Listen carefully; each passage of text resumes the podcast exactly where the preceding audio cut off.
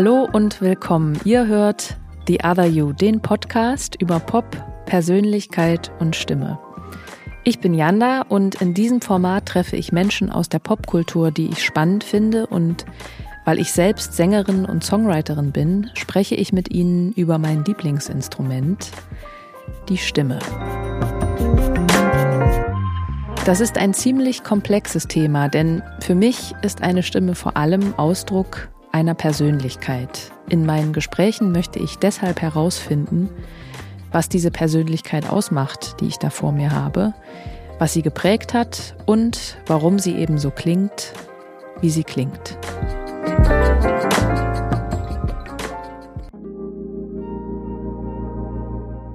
Im letzten Jahr stieß ich auf ein Buch, das mich ziemlich begeistert hat. Stimme im Flow von Rabbi Laut. Wie der Titel schon vermuten lässt, geht es darin um den sogenannten Flow. Das ist ein Begriff, der uns immer häufiger im Alltag begegnet und diesen glückseligen Zustand beschreibt, wenn wir völlig in einer Tätigkeit aufgehen und das Gefühl für Zeit und Raum verlieren. Rabbi hat sich mit der Wissenschaft hinter diesem Begriff beschäftigt und dabei Ansätze und Übungen entwickelt, wie man Flow beim Singen und vor allem auch auf der Bühne erlebbar machen kann.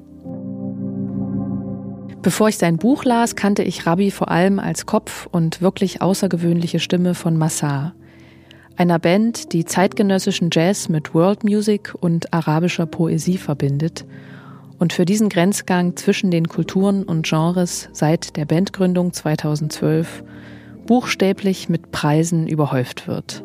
2018 wurde Rabbi für den Echo als bester Sänger national nominiert und im letzten Jahr sogar mit dem WDR Jazzpreis ausgezeichnet. Vier Tonträger sind bisher erschienen. Das letzte Album mit dem Titel Irade erhielt ebenfalls 2021 den Deutschen Jazzpreis. Aber das ist längst nicht alles. Rabbi ist auch als Solist unterwegs. Er komponiert, zuletzt für die Kölner Philharmonie und Kammerphilharmonie in Bremen und er gehört nebenbei auch noch zu den gefragtesten Gesangsdozentinnen des Landes. Er coacht zahlreiche Chöre und Ensembles, lehrt an Hochschulen und Akademien und ist jetzt, ich habe es eingangs erwähnt, auch noch Buchautor. Als ich begann, mich mit seiner Biografie zu beschäftigen, war ich wahrscheinlich, so wie ihr jetzt auch, erstmal sehr beeindruckt von all den Dingen, die Rabbi allein in den letzten zehn Jahren so geleistet hat. Gleichzeitig erfuhr ich während meiner Recherche aber ziemlich wenig wirklich Persönliches über ihn und vor allem auch seinen Weg zur Musik und zum Singen. Ich bin deshalb sehr froh, dass er sich bereit erklärt hat, mit mir über die Zeit vor seiner Karriere zu sprechen. Denn Rabbis Geschichte ist auch die eines Menschen, der im Schatten des Nahostkonfliktes im Libanon geboren wurde, im Bürgerkrieg aufwuchs und mit 19 Jahren nach Deutschland kam, um im wahrsten Sinne des Wortes ein neues, ein anderes Leben zu beginnen.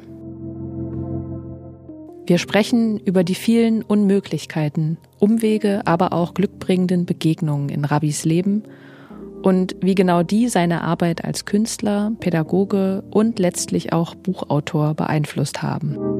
Dabei ist ein sehr persönliches Gespräch entstanden, was mich ziemlich berührt hat. Für mich keine Folge zum Nebenbeihören und ich möchte an dieser Stelle auch noch eine Triggerwarnung aussprechen.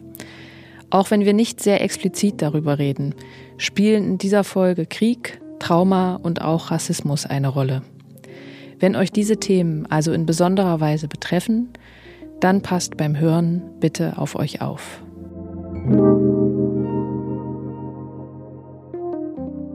Hallo Rabbi. Hi, wie schön dich zu sehen.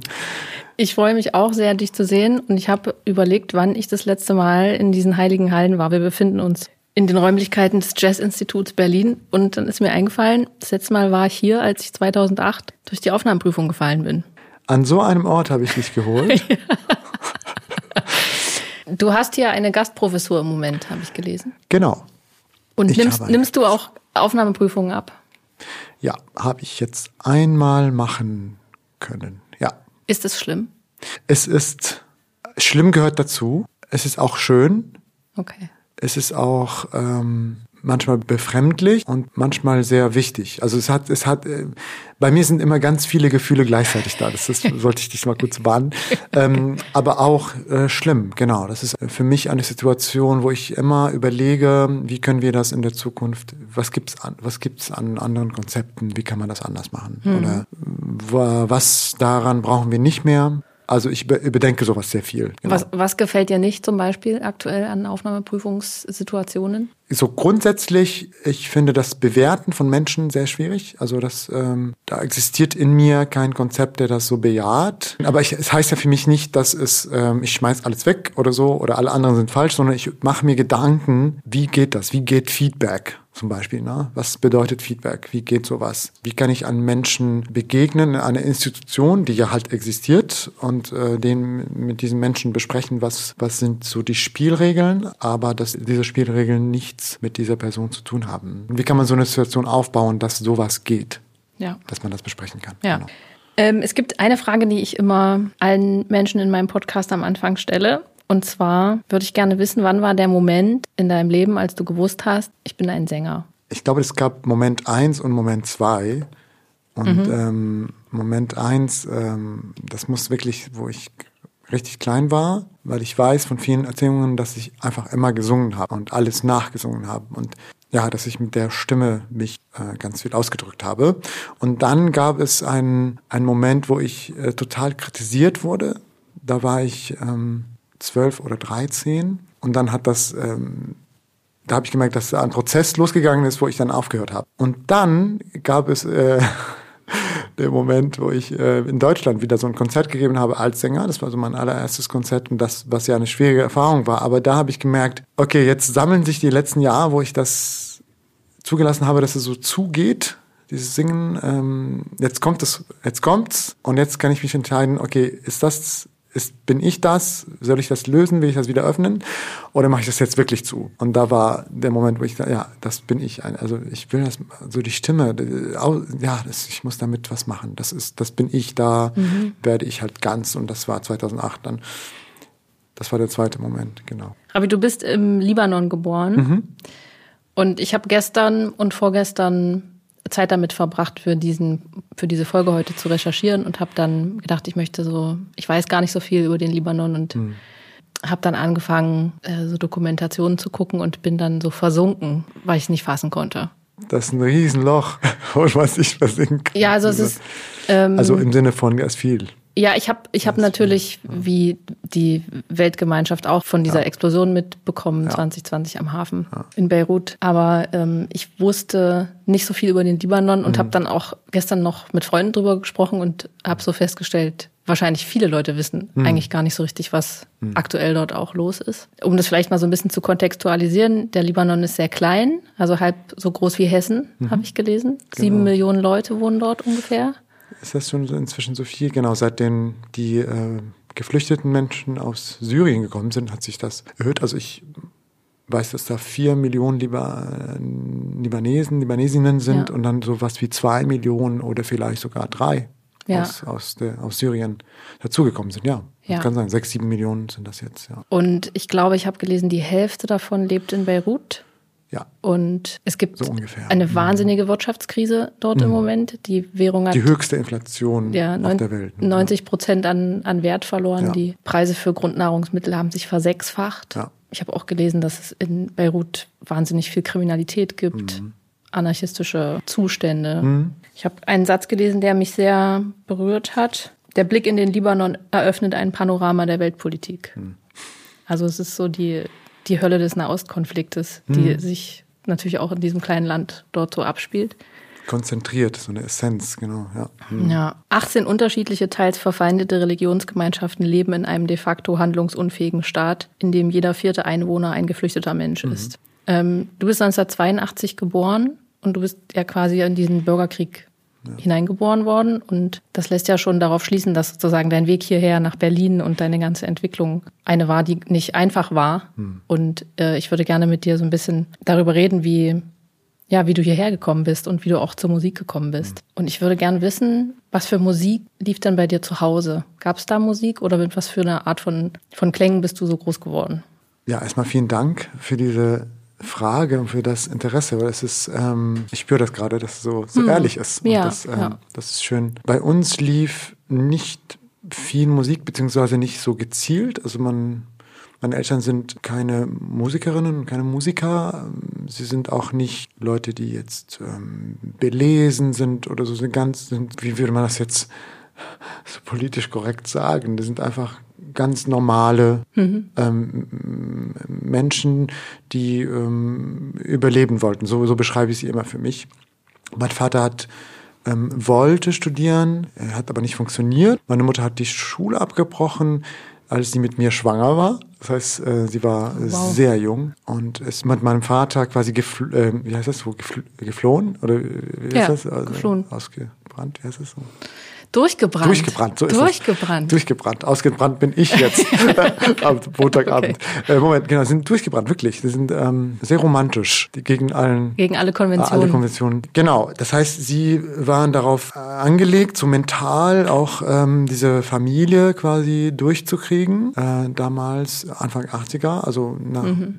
Mitten im Krieg, also der Krieg hat ja 75 so begonnen, so richtig. Und das habe ich gespürt, ne, dass es nicht um Kunst oder Schönheit ging. Ne? Also das war nicht Vordergrund, so, so, wie, das, so wie das ist in Konfliktorten, ja. sondern ums Überleben. Das heißt, die Musik musste ich mir, weil ich so eine Sehnsucht danach hatte, ich, ich spüre das immer noch, wie als, als Kind so zugehört habe. Also habe das so aus allen Dingen gesaugt. Und deswegen war gleichzeitig alles für mich Frequenz, Musik. Es weckte mich. Das war so der Ort, wo ich geflüchtet bin intern. Aber es gab keine musikalische häusliche Erziehung oder okay. das, was so lief. Ne? Okay arabische Poplieder. Feiruz hat man natürlich sehr oft gehört, das haben alle Libanesen gehört, diese Sängerin, die ja. Morgenssängerin, ne? Am Weg zur Schule lief äh, immer Feiruz im Radio. Das, das ich, ist sehr prägend für mich. Ich habe einen Freund, der ist Syrer ja. und der hört das auch immer. Ja, das ist wirklich wie eine also eigentlich wie eine, so eine Therapie morgens für alle. Wirklich. Ja. Diese Stimme, die ist damit verbunden. Also viele Libanesen hassen das. Ja. Es gibt viele Anti-Feiruz-Menschen und andere, die halt das vergöttern, weil die damit aufgewachsen sind. Naja, und irgendwann hat man, habe ich ja Klavier angefangen zu spielen. Ein Klavier, was in einer Kirche lag, halb kaputt. Und den habe ich irgendwann so gespielt, äh, als ich, glaube ich, vier oder fünf war, äh, erzählt meine, meine Mutter. Und da hat mein, mein Onkel dann hat irgendwann gesagt, also der müssen irgendwie ihm unterstützen. Also die wussten aber nicht wie. Also was macht man jetzt? Du, deine Eltern sind katholische Maroniten, ne? Genau. Und du bist wahrscheinlich auch viel in der Kirche gewesen? Genau. Das waren die einzigen kulturellen Vorstellungen. Ja. Das war die Kirche, ganz streng auch alles. Und auch mhm. das Weltbild ist, ist sehr fest. Daraus musste ich auch ausbrechen. Genau, und irgendwann kriegte ich halt die BBC Music Magazine von meinem Onkel geschenkt als Neunjähriger. Wow. Und die war, das war sehr teuer für, für, für uns. Und er hat die jeden Monat für mich gekauft und da war immer eine CD dabei. Das ist ja einmal, weil sie, ne, das ist immer ah. an den Proms oder was auch immer, also klassische Aufnahmen. Und die habe ich gesaugt einfach. Das war für mich meine Welt. Ich kann mich erinnern, dass Brahms vierte Symphonie mein allerliebstes Musikstück war. Brahms vierte Symphonie? Ja, die E-Moll. Die da, da, da, da, mit diesen Terzen. Also das, das, die Welt, ich kann mich total daran erinnern. Das ist witzig, weil bei BBC Music denke ich nicht an klassische Musik. Das war aber die, diese BBC Music Magazine, das war so, okay. so, eine, so eine Zeitschrift mit einer CD dran, weißt du, vorne geklebt. Ja. Sehr schön. Ja, es ist gar nicht so spektakulär, aber das war meine Frequenzwelt so. Und dann hast du dieses kaputte Klavier gespielt? Genau. In der Kirche? Genau, Melodien gehört, sofort nachgespielt. Meine Eltern haben das jetzt nicht so, es war, wie gesagt, nicht an ihrem Radar. Mhm. Mein Onkel so ein bisschen und unsere reiche Nachbarin, wir hatten eine reiche Nachbarin, die über uns gewohnt hat. Wir waren auf so einem Hügel. Und sie guckte mich, also sie, sie sah, sie schaute hin, ich hatte so ein Spielzeugklavier bekommen, äh, aus China wo die schwarzen Tasten auf den weißen gemalt sind. Also es gab nur die weißen Tasten. Das Ganze. und ich, stundenlang saß ich hinten an dieser Treppe und habe mit diesen sieben Tasten stundenlang damit was gemacht. Ja. Und das hat sie so berührt, dass sie bei uns geklopft hat und gesagt, er muss irgendwie Klavierunterricht. Und dann äh, habe ich dann irgendwann Klavierunterricht bekommen. War das so einfach? Nee. In der Zeit? Wahrscheinlich nicht. Nee. Die einzige Klavierunterricht war in Beirut. Ich habe ja in Byblos gelebt. Das ist 30 Kilometer nördlich an der Küste. Mhm. Es gibt keine, öffentliches, äh, keine, keine öffentliche Verkehrsmittel. Das heißt, musste gefahren werden und ähm, das war für meine Eltern keine Option. Irgendwann kam eine Klavierlehrerin zu uns in die, in die Stadt. Sie ist umgezogen und wir hatten ah, okay. so eine kleine Musikschule aufgebaut. Und dann, dann, dann bin ich dahin gegangen. Das war dein Moment. Oh, ja, Ja, ich habe gelesen folgenden Satz, äh, den NDR Kultur über dich gesagt hat. Die Musik ist das Tor in Rabi Lauts innere Welt. Beethoven oder Mozart tragen seine Gedanken fort und er träumt schon früh von einem Leben als Musiker in Europa. Mhm.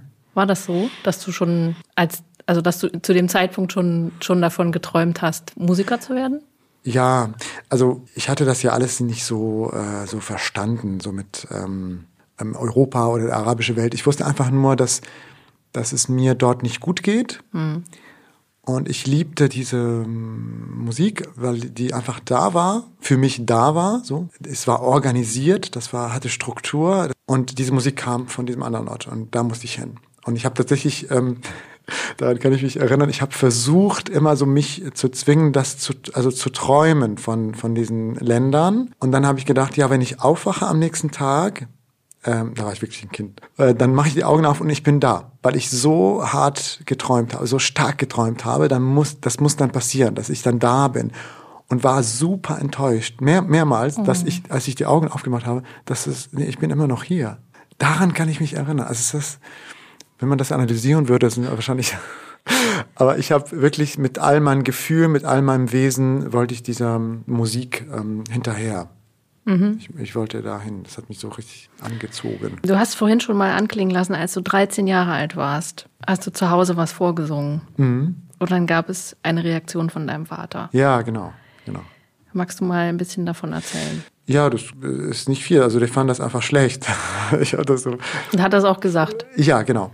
Und das ist ja so, dass Ereignisse ja an sich nicht na, man kann sie schon bewerten, aber wie sie wirken, das ist, das hängt wirklich von der Person ab, die, die, die sie abkriegt. Und ähm, ich bin halt super also wirklich super sensibel immer immer noch. Also das heißt, ich vergesse Sachen nicht und ich spüre sie körperlich. Und ja, du bist auch so eine sensible Sängerseele. Ja, das ist wirklich bei mir echt äh, eine gequälte ich lerne, ich lerne, Ich lerne langsam, das zu domptieren. Also nein, aber ähm, genau, das hat bei mir so eine Wirkung gehabt, gerade von ihm, dass ich, ähm, dass das, ich konnte nicht anders als das wirklich super persönlich zu nehmen und sehr stark äh, zu empfinden, so dass ich halt gesagt habe, ich mache das nie wieder. Oder das hat was mit meiner Stimme gemacht, genau.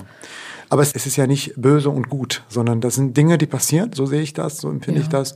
Und das ist eine Erfahrung für mich gewesen. Also diese ganze Energie, die da eingekapselt war, also ich konnte sie nutzen, um, um rausgehen zu können, was ja nicht einfach war für, für eine Familie aus unserer Schicht. Ja, Künstlerin oder also Künstlerin sein bedeutet ja auch, es trotzdem zu tun. Ja, Genau, mein trotzdem war super, also ist super, immer noch super stark. Ja. Ich habe einen riesen trotzdem über meinem Kopf. Das ist interessant, dass häufig eine einzelne Kritik oder ein einzelner Fehlschlag gerade bei SängerInnen so viel auslöst. Ne? Also das hat ja auch was mit dem Buch zu tun, was du geschrieben hast. Mhm. kommen wir später noch drauf, aber interessant. Genau, du hast gesagt, seit deinem neunten Lebensjahr spieltest du Klavier. Mit 15 bist du ans Konservatorium mhm. in Beirut gegangen und hast dort vier Jahre Klavier studiert, richtig? Genau. Genau. Also du hast dich immer als Pianisten verstanden. Ja, das, das mit der Stimme äh, wurde stiller und äh, dann war es waren es die Finger. Ich habe auch ganz viel komponiert, auch früher. Also ich habe mit neun auch ganz viel geschrieben, auch ohne Noten zu können, aber ich habe es irgendwie so selber mir ausgedacht. Also die, die Geschichten waren immer da und ich in Tönen. Und dann war das Klavier da und ich habe mit den Fingern damit erzählen können. Das war so ein Ausgang. Und hast du auch Popmusik gehört? Ja, ganz viel, kann mich auch daran erinnern. Also den, ich bin auch in den 90ern aufgewachsen und irgendwie Pop-Geschichten äh, da. Äh, Eurotrash gab es ja, auch ja, ja, ja, klar, natürlich. Das hat ganz, bei mir ganz viele äh, Emotionen ausgelöst, ganz viele Emotionen getragen. Also, ja. war schon, war schon ein Ding. Du hast eine Danksagung in deinem Buch geschrieben, die fand ich sehr schön. Du hast geschrieben, ich danke meinen Eltern, die die Kraft hatten, mich aus dem Libanon auswandern zu lassen. Mm. Und ich habe ja. mich ein bisschen gefragt, wie du das gemeint hast. Also, dass ich das so geschrieben habe, liegt daran, dass ich auch eine Entwicklung selber hinter mir habe, auch ein Verständnis so der Welt, wie die Welt so.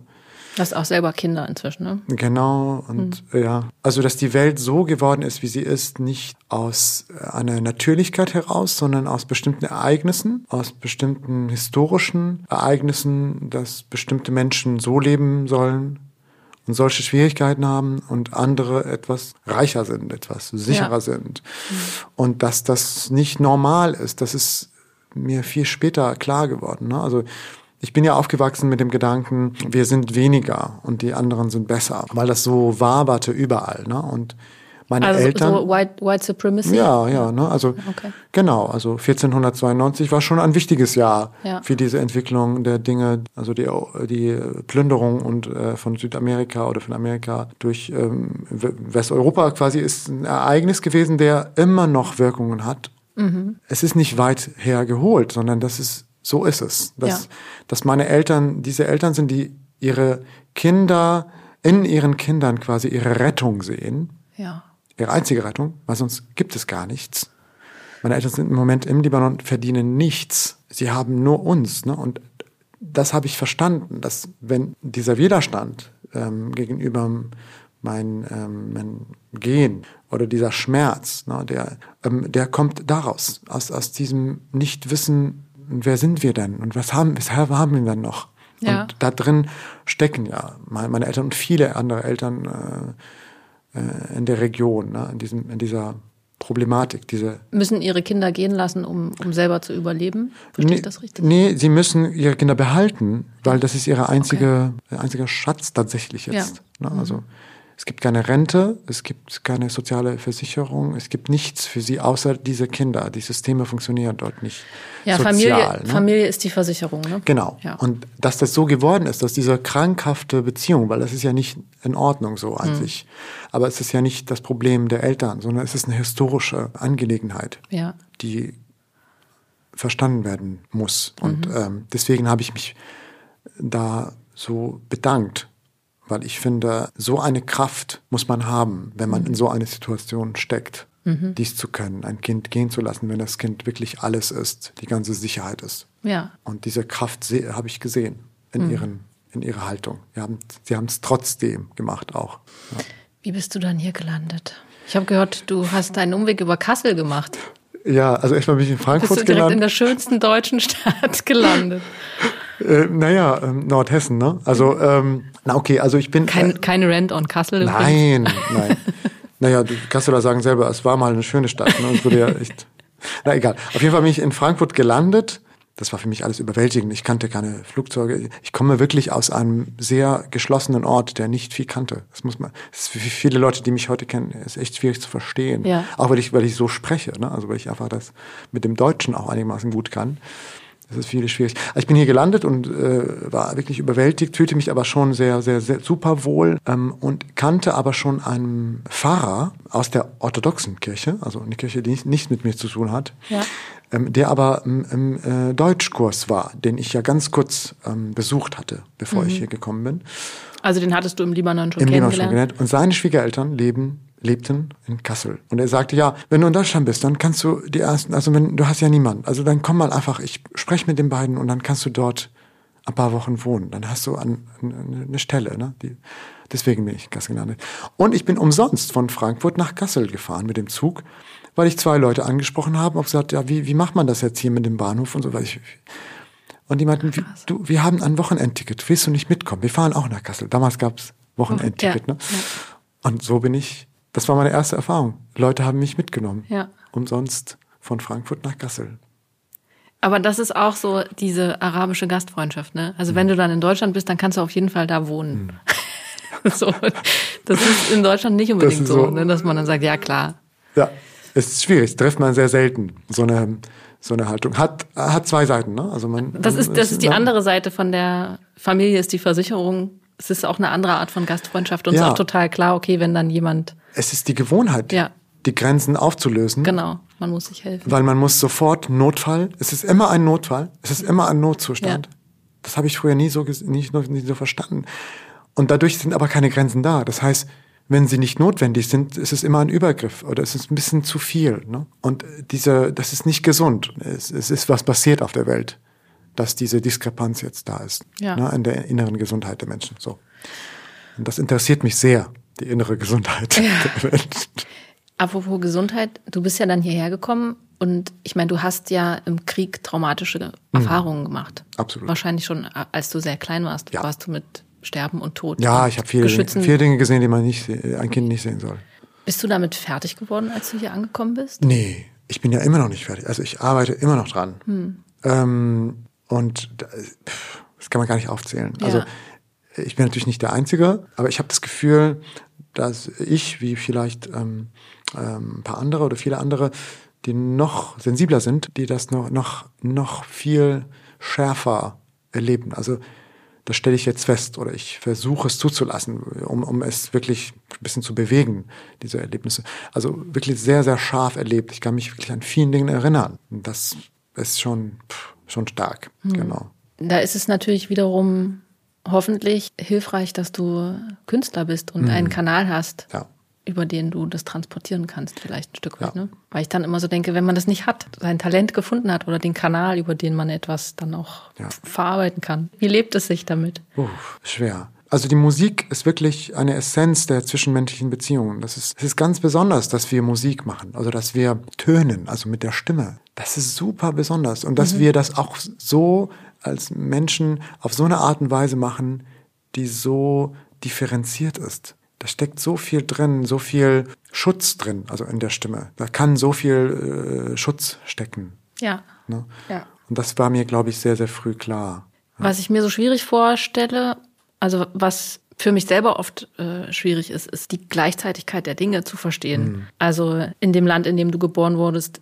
ist einfach unfassbare Armut, großes Elend, große ja. Not. Und dann kommt man hierher und hat genau das Gegenteil. Mhm. Hat aber auch Leute, die ganz viel darüber meckern, wie mhm. schlecht alles ist. Mhm. So. Hm. Und ich frage mich, wie, wie du damit umgegangen bist. Oder wie das für dich war, dann hier anzukommen und zu erleben, dass es eben hier eine ganz andere, ein ganz anderes Leben ist, wo man eben all diese. Nöte nicht hat.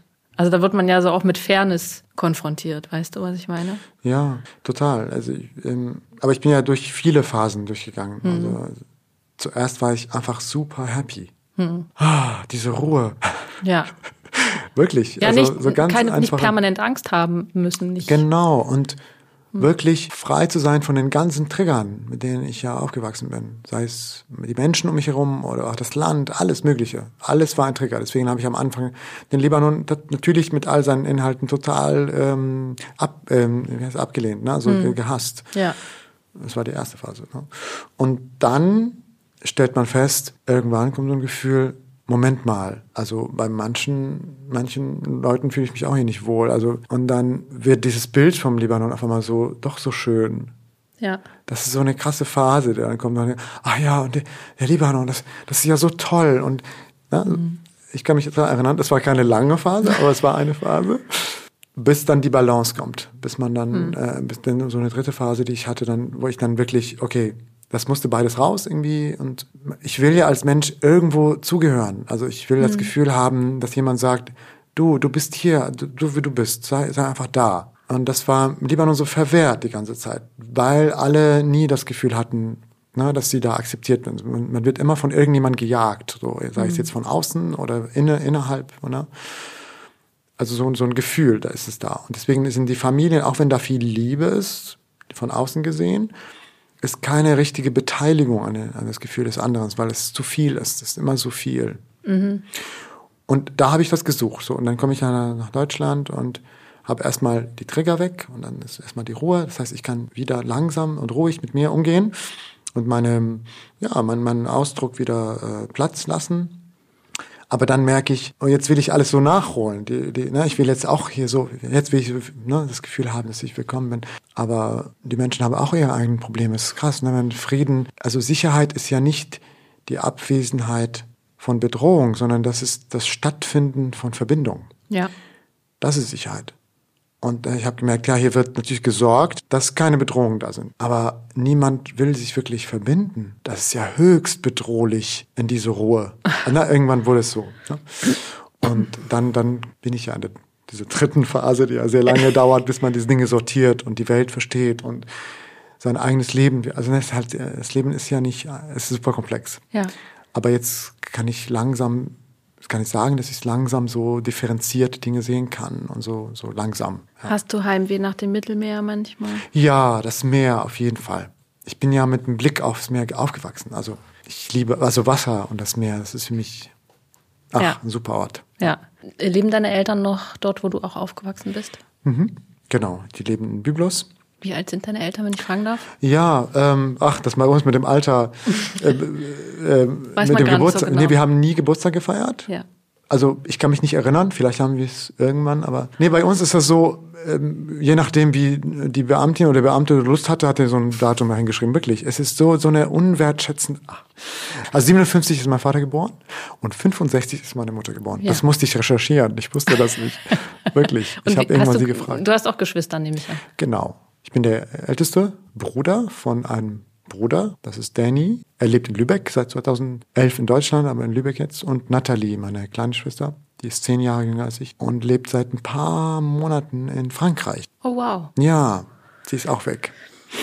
Ja, das ist das Ah. ist das, was man eben macht im Libanon. Ne? Die jungen Leute wollen alle weg. Was sollen Ja, es gibt keine machen? Perspektive. Das ist ein, also viele Leute stellen sich vor, dass der Libanon ein, ein Staat ist, aber ähm, also es ist eigentlich eine große Mafia. Also das ist ein, und das funktioniert seit Mhm. Extrem langem. korrupt, Ne? ja.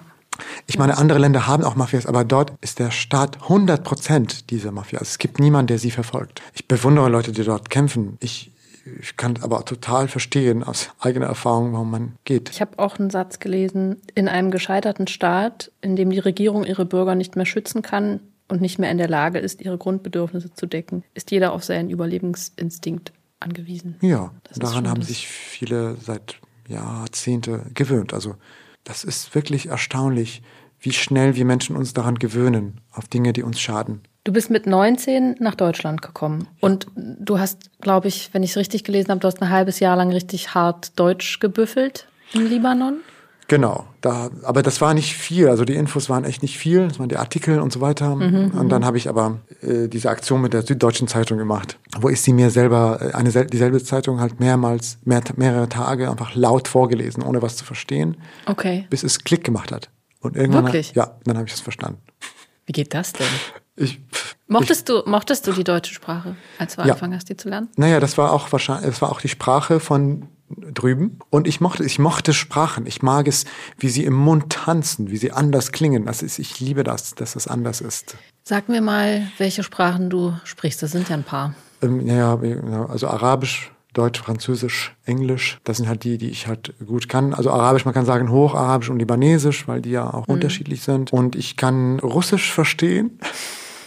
Und zum Alltag ein bisschen sprechen, weil ich ein paar russische Freunde hatte in Kassel, wo ich das auch so ausprobiert habe und so laut vorgelesen, also genau. Und kann natürlich Spanisch und ähm, Italienisch gut verstehen. Und wenn ich eine Woche da bin oder zwei, dann kann ich so ein bisschen sprechen. Also ich liebe es, ich, ich habe da keine Hemmungen äh, auszuprobieren. Ich liebe diese Unterschiede in den Sprachen. In Kassel hast du was studiert? Musiktheorie. Musiktheorie Als Hauptfach. als Das war Hauptfach. der einzige Platz, ja der frei war. Oder? Ich armer, ja. Du hast Klavier, Musiktheorie und Komposition studiert Ja. und später noch Jazzgesang. Ja. Rabi, du machst uns einfachen Leuten sehr schlechtes Gewissen. Meinst du? ja, ich, oder ich springe so von einem Ding zu an. Naja, das ist alles, ich habe versucht, mich anzupassen oder vers versucht, das, ähm, ich glaube, zu nehmen, was da ist und dann zu entscheiden, oh, das reicht jetzt, ich muss, das ist es nicht oder so. Also das war so eine Reihe, Reihe von Entscheidungen. In Kassel war das so, dass ich schnell ein Visum brauchte. Also das war wichtig, Ah, okay, du brauchst ist einfach einen Studienplatz. Studienplatz. Okay. Ja. Und ich hatte ja Aufnahmeprüfungen. Ich bin ja gekommen mit Einladung zur Aufnahmeprüfung für Klavier. Die waren aber in, was war das nochmal, Stuttgart, Nürnberg und Berlin, Hans Eisler. Genau, aber ich war dann in Kassel und habe gemerkt, oh, ich habe das Geld für die Züge nicht. Ach, krass. Äh, ich hatte keine Ahnung. Ja, mein Visum, dieses ähm, Visum, was ich da hatte, das läuft jetzt bald ab. Was gibt's denn hier? Und dann dachte ich, ich, ich hörte wirklich Musik aus dem Gebäude und bin da reingegangen und habe äh, gefragt, ja, ich würde gerne eine, Aufnahme, Aufnahmeprüfung machen. Und die ähm, vorne war die, Dame, die meinte, ja, warten Sie hier, also dann kommt gleich jemand. Und, äh, und dann sagte sie später, also der, das war vormittags, und dann sagte sie, ja, der Herr Professor so und so, der kommt erst um 16 Uhr. Ich habe gesagt, ich warte. Und sie guckte mich so komisch an. Ich habe wirklich gewartet und er kam irgendwann und er konnte Französisch. Ich habe auch Französisch mit ihm ge geredet. Ich habe ihm ein bisschen was erzählt und dann, und dann sagte er, ja, es gibt einen Platz, wir hatten noch einen Platz für Musiktheorie. Würdest du dann die Prüfung machen? Du darfst sie auch auf Französisch machen. Ich habe gesagt, ja klar, mache ich. Und dann, dann wurde ich aufgenommen. Und so könnte ich mein Visum verlängern. Allerdings, es ging immer für drei Monate oder sechs Monate. So war die Zeit damals. Ne, heute in der Diskussion, wie man das halt dann verschnellern kann, war es damals richtig, also Anfang 2000er, war ich super hart. Also das heißt, ich habe studiert, wusste aber nicht, ob ich nach drei Monaten Visum bekomme oder nach sechs. Es war ja. immer unterschiedlich, es hing ein bisschen von der Laune ab. Wow. Ja, es war echt eine ganz besondere Zeit. Ja, das ja. ist ja auch nochmal eine extra Diskriminierung, habe ich das Gefühl, mhm. diese Ausländerbehörde, die ja schon so einen Namen hat, wo ich finde, das gehört total verboten. Mhm. Also ich habe immer Verständnis, wirklich. Mhm. Ich bin immer derjenige, der versucht, nicht in böse und gut zu. Mhm. Und dieser Job, der verlangt auch von einem und man trifft ja. auch Menschen, äh, die hart zu handeln sind, weil die selber auch es äh, Schwieriges hatten. Also ist wirklich ein sehr, sehr harter Job. Aber ich habe nie das Gefühl gehabt, wirklich in all den Jahren, dass jemand wohlwollend und neugierig auf mich, sondern immer mit so einem Vorurteil. Es war immer das Gefühl, ich sehe so aus, ich werde ein Problem sein für sie. Ich sehe es schon in ihren Augen, das merken sie schon. Das, das spürte ich sofort. Und das ist echt hart, so einen Job zu haben, wo man immer das fühlt. Ja. Mann. Und naja, darunter habe ich auch gelitten. Hm, das kann ich mir, nee, das kann ich mir echt nicht vorstellen. Aber ja, das äh, tut mir auf schwer. jeden Fall sehr leid. Ja, danke. Ich gucke auch auf mich jetzt auf so, von so einer Metaebene. Ich denke, wer war dieser Mensch damals? und dann, ach, Rabbi, oh, das tut ja, mir echt bist, leid. Du, ne? bist, du bist ein Stück des Weges auf jeden Fall gegangen. Ja, ich bin viel gerannt. Ja. Ich habe das auch gelesen in einem Interview, wo du gesagt hast, dein Leben war eigentlich ein, eine Aneinanderreihung von Stressmomenten. Mhm. Entweder intern oder wirklich im Außen, ja. Mhm. Mhm. Hast du jetzt das Gefühl, ein bisschen angekommen zu sein? Ja, aber ich muss damit ähm, lernen, umzugehen. Es ist kein Zauber, sondern das ist ein Teil meiner Persönlichkeit, merke ich. Das ist auch, wer ich bin. Das ist die Erfahrung, die ich mitbringe und die Inspiration vielleicht, die ich geben kann. Wenn ich wach bleibe, wenn ich wirklich ne, drüber stehen kann.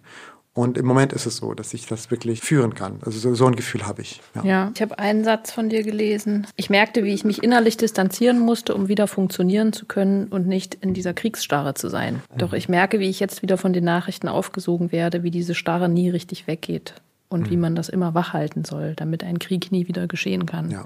Ich glaube, das hast du 2020 gesagt. Mhm. Kurz Mit der Explosion, ja. ja. Oh, ja. Kriegsstarre ist ein Wort, was mir sehr im Kopf geblieben ist, als mhm. ich das gelesen habe. Weil ich glaube, dass einen das wirklich erstarren lässt. Ne? Ja, diese Erfahrung. Ich glaube, das ist die einzige Lösung. Wenn du nicht fliehen kannst, wenn du nicht sofort weggehen kannst, dann ist die einzige Lösung dieses Shutdown, diese Starre. Mhm. Und trotzdem funktionierst du ja weiter. Und das sieht man an den Menschen. Und das ist schrecklich. Also wenn, das ist die, das ist ein Schutz, ist die letzte Lösung. Und wir lassen die Menschen so drin. Wir merken es nicht. Und es wird auch weitergegeben. Also auch Länder, die jetzt heute Frieden haben, sehr viele Leute auch in Deutschland in der Starre sind, die vom Zweiten Weltkrieg auch ist, von den Eltern und so weiter, von den Großeltern und so weiter gegeben. Oder die ist zumindest noch da, die klingt noch nach. Und das zu sehen, ist wichtig, glaube ich, für die Gesellschaft, um es, das ist, was wir meinen auch sehr oft, dass wir äh, aus der Vergangenheit lernen, lernen sollen, die Dinge nicht wieder passieren. Aber Dinge passieren wieder, ne? also wenn ja. wir taub sind, also wenn wir in der Starre sind, das ist die größte Gefahr, wenn die Mehrheit taub ist.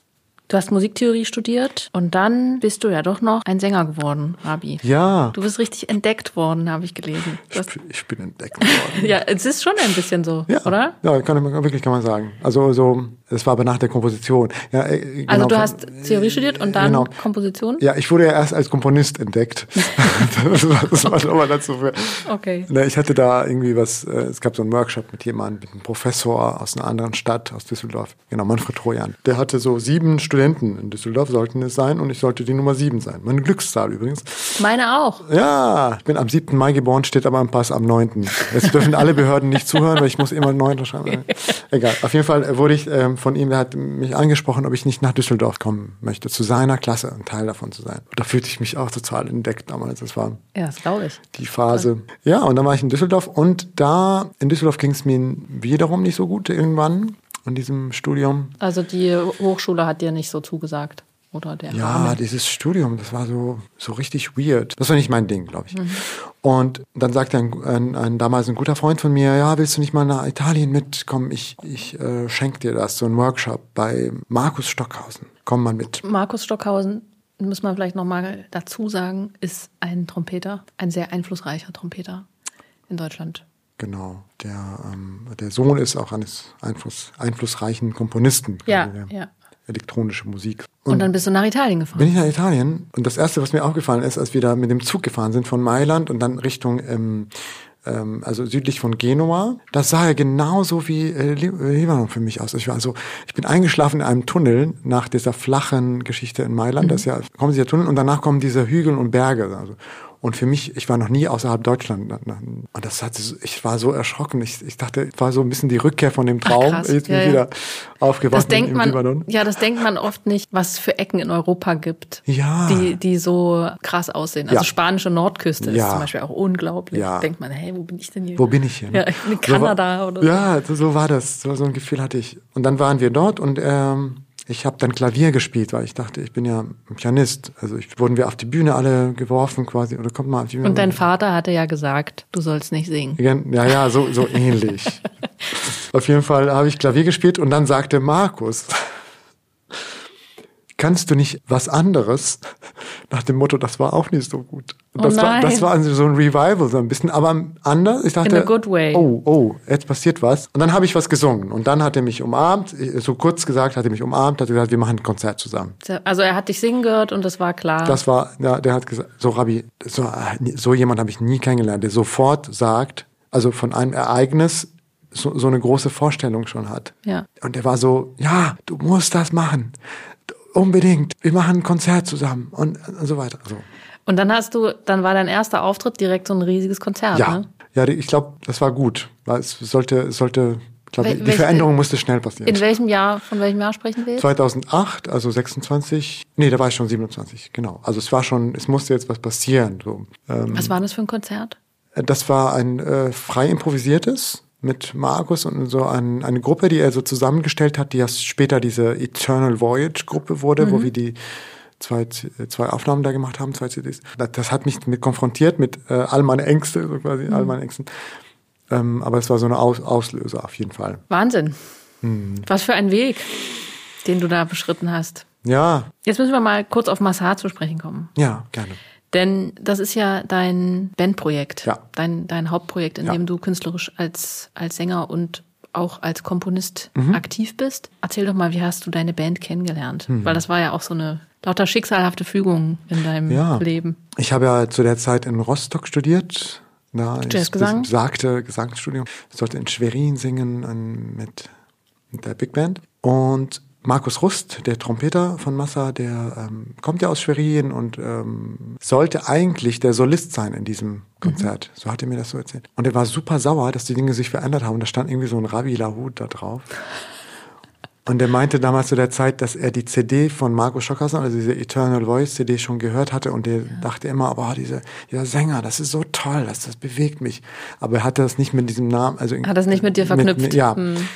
Und dann waren wir da und dann meinte er, äh, ich wäre aber so nett gewesen. Und äh, also ne, aus seinem äh, Ärger heraus ähm, traf er mich und das war eine schöne Begegnung. Und dann, dann stellte er noch fest, ach, du bist das, das, ist der Sänger. Okay. Und danach hat er, hat er die, äh, wahrscheinlich, also so sagte er, dass er die Idee hatte, okay, wir müssen lass uns mal, ich möchte unbedingt mit dir was machen, also jetzt hier was, ja. was zusammen gründen. Und das hat mich aber ein bisschen genervt, äh, diese Mails und diese Anfragen, weil ich wollte das Studium unbedingt beenden in Rostock. Ich wollte ein Studium in Deutschland wirklich beenden, das war mir wichtig. Mhm. Und alles andere war für mich eher so Ablenkung. Aber er hat nicht aufgegeben.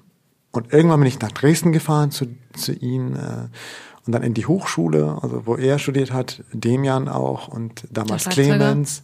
Clemens am Klavier, Pianist. Clemens Pütsch. Mhm. Und ähm, wir trafen uns in der Hochschule, im Studio und haben angefangen, Dinge aufzunehmen. Und es hat sofort so Klick gemacht. Habt ihr improvisiert?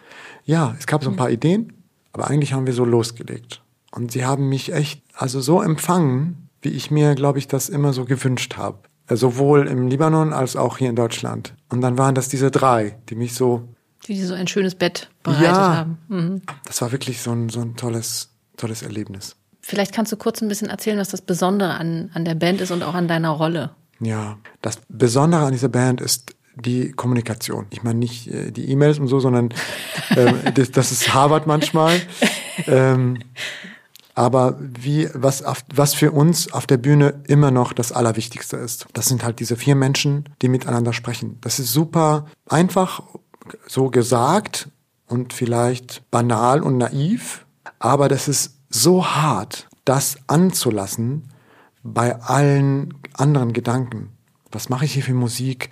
Äh, wo wollen wir hin? Was denken die anderen drüber? Also das sind ja normale Dinge in den Köpfen mhm. der Menschen. Und dass wir das, das Besondere ist, dass wir das immer gehalten haben, vorne als erste Idee ist Priorität.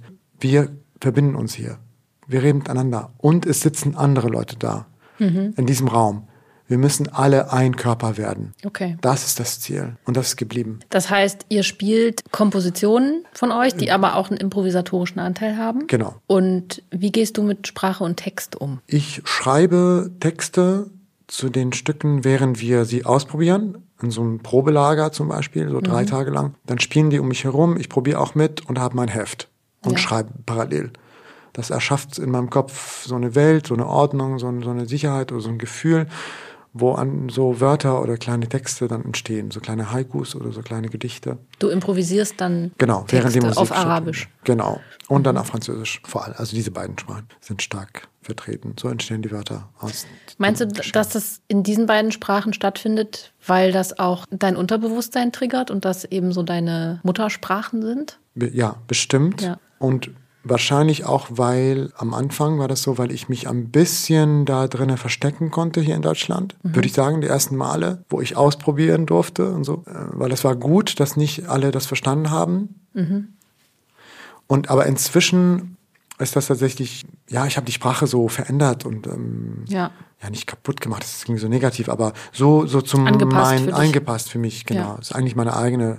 Es ist eine dritte Sprache daraus entstanden. Improvisierst du live auch Texte? Ja, genau. Oder bleibe bei Wörter, Wörter stehen. Ja, also ich, Aber wie sollen denn die Leute dann mitsingen, Papi? ja, ne? Ja, die sitzen zu Hause und üben die Texte und dann Ja. kommen die aufs Konzert, dann machst du was anderes. Das ist ein bisschen gemein. Das ist wirklich gemein. dass, dass, dass ich immer dafür sorge, dass da äh, äh, dass Irritationen im Raum sind, ne? Ich kann mich sehr gut dran erinnern, dass Demian mir mal so eine Geschichte erzählt hat. Dass man euch vorgestellt hat auf der Bühne und dann halt sagt, ja, am Schlagzeug Demian Kappenstein und ähm, an der Trompete Markus Rust und an der Dichtung Ravi Lau, Er sitzt noch an der Dichtung. Sehr gut. sanitäre Anlagen. Das wusste ich nicht. Danke dir für diese schöne neue Ge- Geschichte. ge- ge- Kanntest du die noch gar nicht? Das Ich habe sie vielleicht, ich habe sie vergessen wahrscheinlich. Vielleicht hast du sie auch Danke, du verdrängt. mich- Ja, ich habe sie verdrängt. War wir an der Dichtung. Oder ich habe es damals nicht verstanden. Das, das kann natürlich auch sein.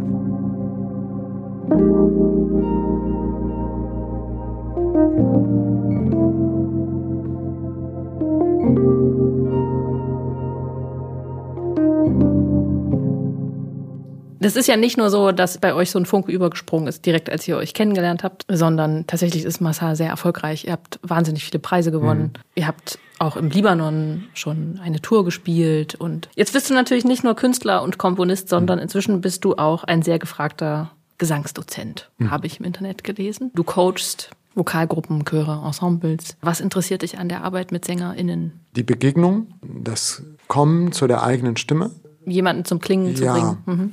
Ähm, Das, das finde ich einfach super. Ich will einfach, dass die Menschen singen. Also ich, meine Mission ist, wenn die Menschen singen, dass da alles besser wird. Ja, ich habe immer so dieses Bild im Kopf, dass Gesangunterrichten ist so wie Gärtnern. Also man hat so einen Garten einfach, ne? Man pflanzt was an und manchmal geht die Saat auf, manchmal auch nicht. Aber irgendwas passiert. Aber irgendwas, passiert. meist. Ja, man gräbt um, auf jeden Fall. ja, ich will auch ähm, Gesangserfahrungen verändern. Mhm. Das ist für mich auch ganz wichtig. Also Singen öffnet einfach. Ne? Und wenn jemand offen ist, dann kannst du alles tun. Und zwar auch Negatives. Und das erlebe ich immer mal wieder. Und ich möchte das drehen. Das ist so bei mir so ein, so ein, Ja. Mhm. so ein, so ein Bedürfnis, diese Erfahrung mit Gesang, die negativen Erfahrungen zu drehen. Der Grund, warum ich dich kontaktiert habe, ist, weil ich dein Buch gelesen habe. Das heißt Stimme im Flow. Und das hat mich direkt sehr angesprochen, als das rauskam, weil ich ja selber auch Gesang unterrichte und also ich habe Gesangspädagogik auch studiert und habe aber jetzt in den vielen Jahren, in denen ich sozusagen unterrichte, festgestellt, dass es ganz oft gar nicht so sehr um Gesangstechnik geht.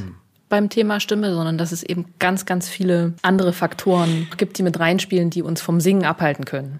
Ja, oder vom, vom Schwingen, vom Klingen abhalten können. Und dass es ganz oft psychische Gegebenheiten sind, dass es ganz oft äh, vielleicht manchmal auch traumatische Erfahrungen sind, die jemand gemacht hat, oder eben, dass Dinge sich so krass ins Unterbewusstsein eingeschrieben haben. Innere Angelegenheiten. Äh, Ja, genau, das, das, was du auch erzählt hast mit deinem Vater zum Beispiel, ne? Also, dass man irgendwann mal so eine Erfahrung gemacht hat, Ja. wo jemand einen bewertet hat und das hat man nicht verwunden und äh, hat, hat das als Wahrheit sozusagen angenommen. Und dein Buch verfolgt ja eben nicht so einen Ansatz von. Mach das Es geht ja nicht um und so. Stimmbildung Ja, in genau. dem Sinne, sondern Ja. du gehst ja anders ans Singen ran. Ja, ein, äh, ich sehe das so, oder ich spüre das so wie ein Schritt zurück oder, oder, mhm. oder einmal vorher. Ja. Bevor die Technik kommt oder bevor Dinge funktionieren müssen. Wer bin ich? Was ist da? Was für eine Plattform ist da vorhanden? So, okay. Ja. Dein Buch heißt Stimme im Flow. Mhm. Du sagst, die beste Flow-Erklärung bleibt die Flow-Erfahrung. Ja. Das ist jetzt natürlich auch schön gesagt. Ja, das ist schön gesagt und das, das um es nicht erklären entwürdigt quasi das ganze Buch. Warum gibt's den da? Ähm, ja, weil ich will, ich will nur damit betonen, dass es eigentlich darum geht, sich daran zu erinnern, wann man das hatte. Ähm, ich glaube, das kennt auch jeder. Genau, also, das, das will ich damit sagen. Genau, du sagst ja auch, der Alltag ist voll von Mikroflow-Momenten. Ja. Kannst du so einen Mikroflow-Moment nennen, dass man so eine Idee davon bekommt, was das ist? Ja, immer wenn etwas funktioniert, ganz einfach. Also immer wenn, wenn man eine Sache zu Ende bringt. Aber Kleinigkeiten, ne? Es ist halt, ich sag mal jetzt ganz einfach, ich mache mir jetzt eine Tasse Kaffee, jetzt ganz einfach. Ja. Und es hat, ich habe die bekommen am Schluss. Okay. Es wäre nicht gegangen, wenn das Nervensystem nicht durch diesen Kreislauf durchgegangen wäre. Wir leben, wir erleben das Leben weil wir diese Mikroflow-Momente ha haben. Oder wenn wir an Menschen treffen und uns total im Gespräch ja. total vertiefen können, wie jetzt. Oder ähm, wenn wir eine, eine, eine, Tasse Tee genießen, wenn wir mit jemandem spielen, ja, ja, wollte ich genau. gerade sagen, das Spiel, im Spiel, wenn wir ein Buch lesen und die Zeit vergessen, wenn wir uns, unsere Sorgen vergessen, na, mhm. Wenn wir all, wenn das dieses Grübeln aufhört. Es ist ja, das im Flow sein ist ja auch so ein geflügeltes Wort, ja. was man tatsächlich oft gebraucht. Ich ja. äh, lese mal einen Satz vor aus deinem Buch.